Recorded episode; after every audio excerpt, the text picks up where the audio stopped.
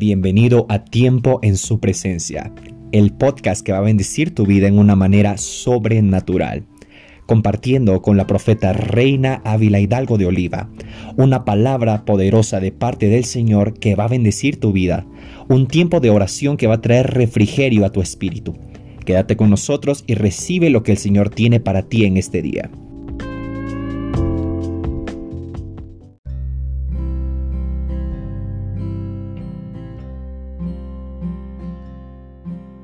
Buenos días, amados hermanos, hermanas. Doy gracias a Dios Todopoderoso por este privilegio tan glorioso de poder hoy bendecir el santo nombre de nuestro Padre Celestial, de poder llegar hasta tu hogar, hasta tu corazón con palabras de vida eterna. Hoy es un día especial, es el día del Señor. Alégrate, gózate, celebra la salvación tan grande que Dios te ha dado. Alegra tu corazón en las verdades de su bendita palabra de Dios. Gózate buscando la presencia de Dios en oración. Hoy quiero hablarte del poder de la oración y esto lo vamos a iniciar atendiendo que Jesucristo nuestro Señor y Salvador que entregó su vida por nosotros, Él en su paso por la tierra, Él llevó una vida de oración. Él dependía totalmente del Padre Celestial. No hacía nada sin antes haber orado, sin antes haber estado con el Padre Celestial. Mira que los discípulos se dieron cuenta de que el Señor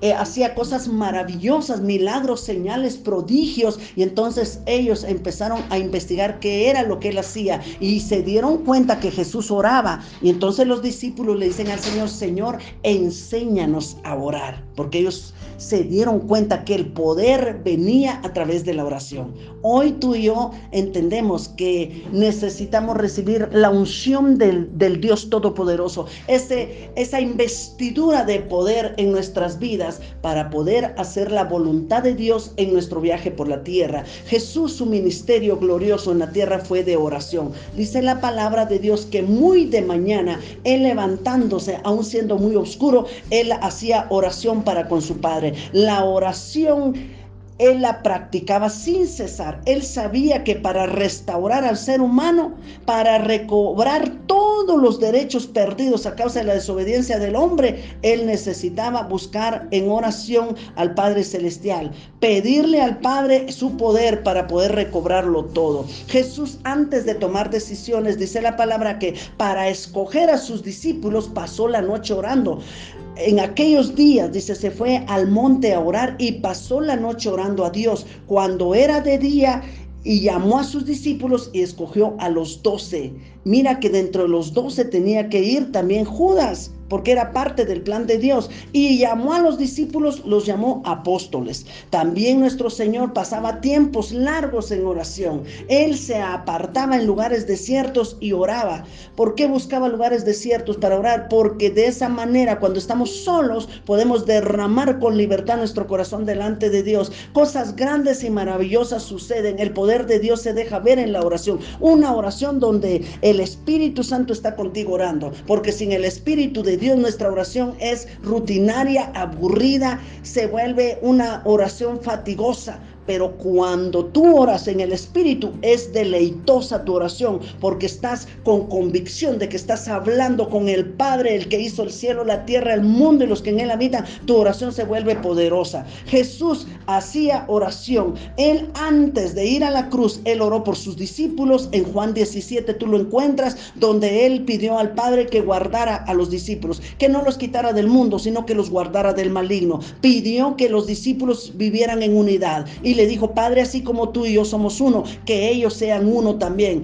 Tú en mí, yo en ellos, ellos en mí y yo en ti. Una unidad con el Padre, con el Hijo, unidos juntos, todos contentos y agradecidos con Dios. Él oró por esa unidad y cuando a él ya le tocaba el momento de ir a la muerte, él se fue al Getsemaní, se llevó a sus discípulos para que oraran con él y los discípulos, tú sabes que se durmieron, estaban cargados de sueño, cargados de tristeza, pues ellos estaban en su humanidad. Aún el Espíritu Santo no había venido para empoderarlos. Recuerda que el Espíritu Santo vino después de que Cristo resucitó. Ellos fueron llenos del Espíritu Santo allá en el aposento alto, cuando ellos estaban orando el Espíritu descendió y los llenó de poder. Entonces Jesús se fue a orar con ellos y les dice, quedaos acá, yo voy a orar.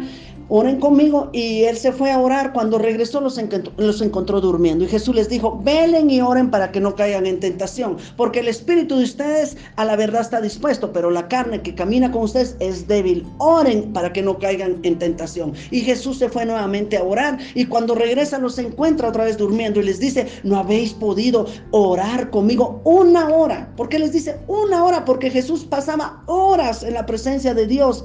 Y a ellos les dice, una hora no han podido orar. Importante que cuando Jesús regresa nuevamente a orar, un ángel desciende del cielo y lo capacita, lo fortalece para que él se levante en obediencia hasta la muerte y muerte de cruz. Jesús, un hombre de oración. Gracias damos al Padre Celestial porque después de muerto Jesús sigue orando. Sabes que en la cruz él oró. Él le dijo, Padre, perdona a todos estos porque no saben lo que hacen. Él estuvo orando en ese proceso de muerte. Cuando él resucita, también el libro de Hebreos nos marca en Hebreos 7:25, por lo cual puedes salvar perpetuamente a los que por él se acercaron a Dios, viviendo siempre para interceder por ellos. O sea, Jesús su ministerio lo sigue llevando adelante. Él intercede ahora por nosotros. Jesús es nuestro ejemplo a orar. Ora en el nombre de Cristo Jesús con la ayuda del Espíritu Santo. Nunca ores solo, sola, porque no lo vas a lograr. Cuando tú oras, recibes la unción que te empodera para hacer la voluntad de Dios. Así que te animo a que tengas una vida de oración, a que te disciplines en la oración, a que constantemente ores, habitúate a la oración. Esto se va a convertir en disciplina y luego de ser una disciplina pasará a ser un gran deleite en tu vida. Nunca dejes de orar. Más se puede doblando rodillas que buscando hacer las cosas a nuestra propia manera, porque a nuestra propia manera muchas veces nos frustramos porque las cosas no se dan, no salen de la manera que queremos, pero cuando oramos, Dios se glorifica respaldando nuestro tiempo de oración, manifestándose en nuestra vida diaria. Padre Dios eterno, en el nombre de Cristo Jesús, oro por todas las familias a quienes ha llegado esta palabra, te pido que les ministres, que ellos puedan llegar a tener una vida de oración, Padre, que ellos puedan saber que todo se logra a través de la oración, que Dios necesita la oración de cada uno, porque Él dice, pide y se os dará para que tú te glorifiques en ellos, Padre. Te pido que les bendigas, que sanes esos cuerpos que están enfermos, que liberes esas almas oprimidas, que traigas confianza, que traigas esperanza, que traigas libertad, mi Padre, que les ministres el fuego de tu Espíritu, satúrales, Padre, en esa presencia maravillosa de tu Espíritu Santo.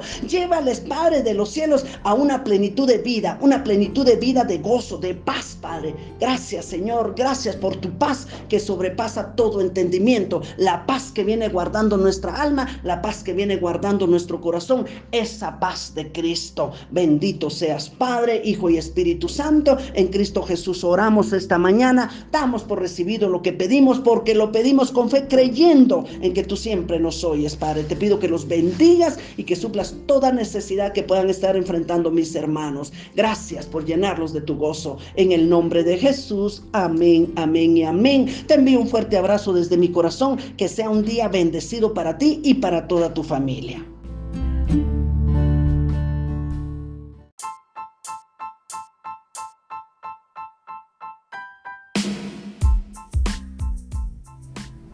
Eso ha sido todo por hoy amigos.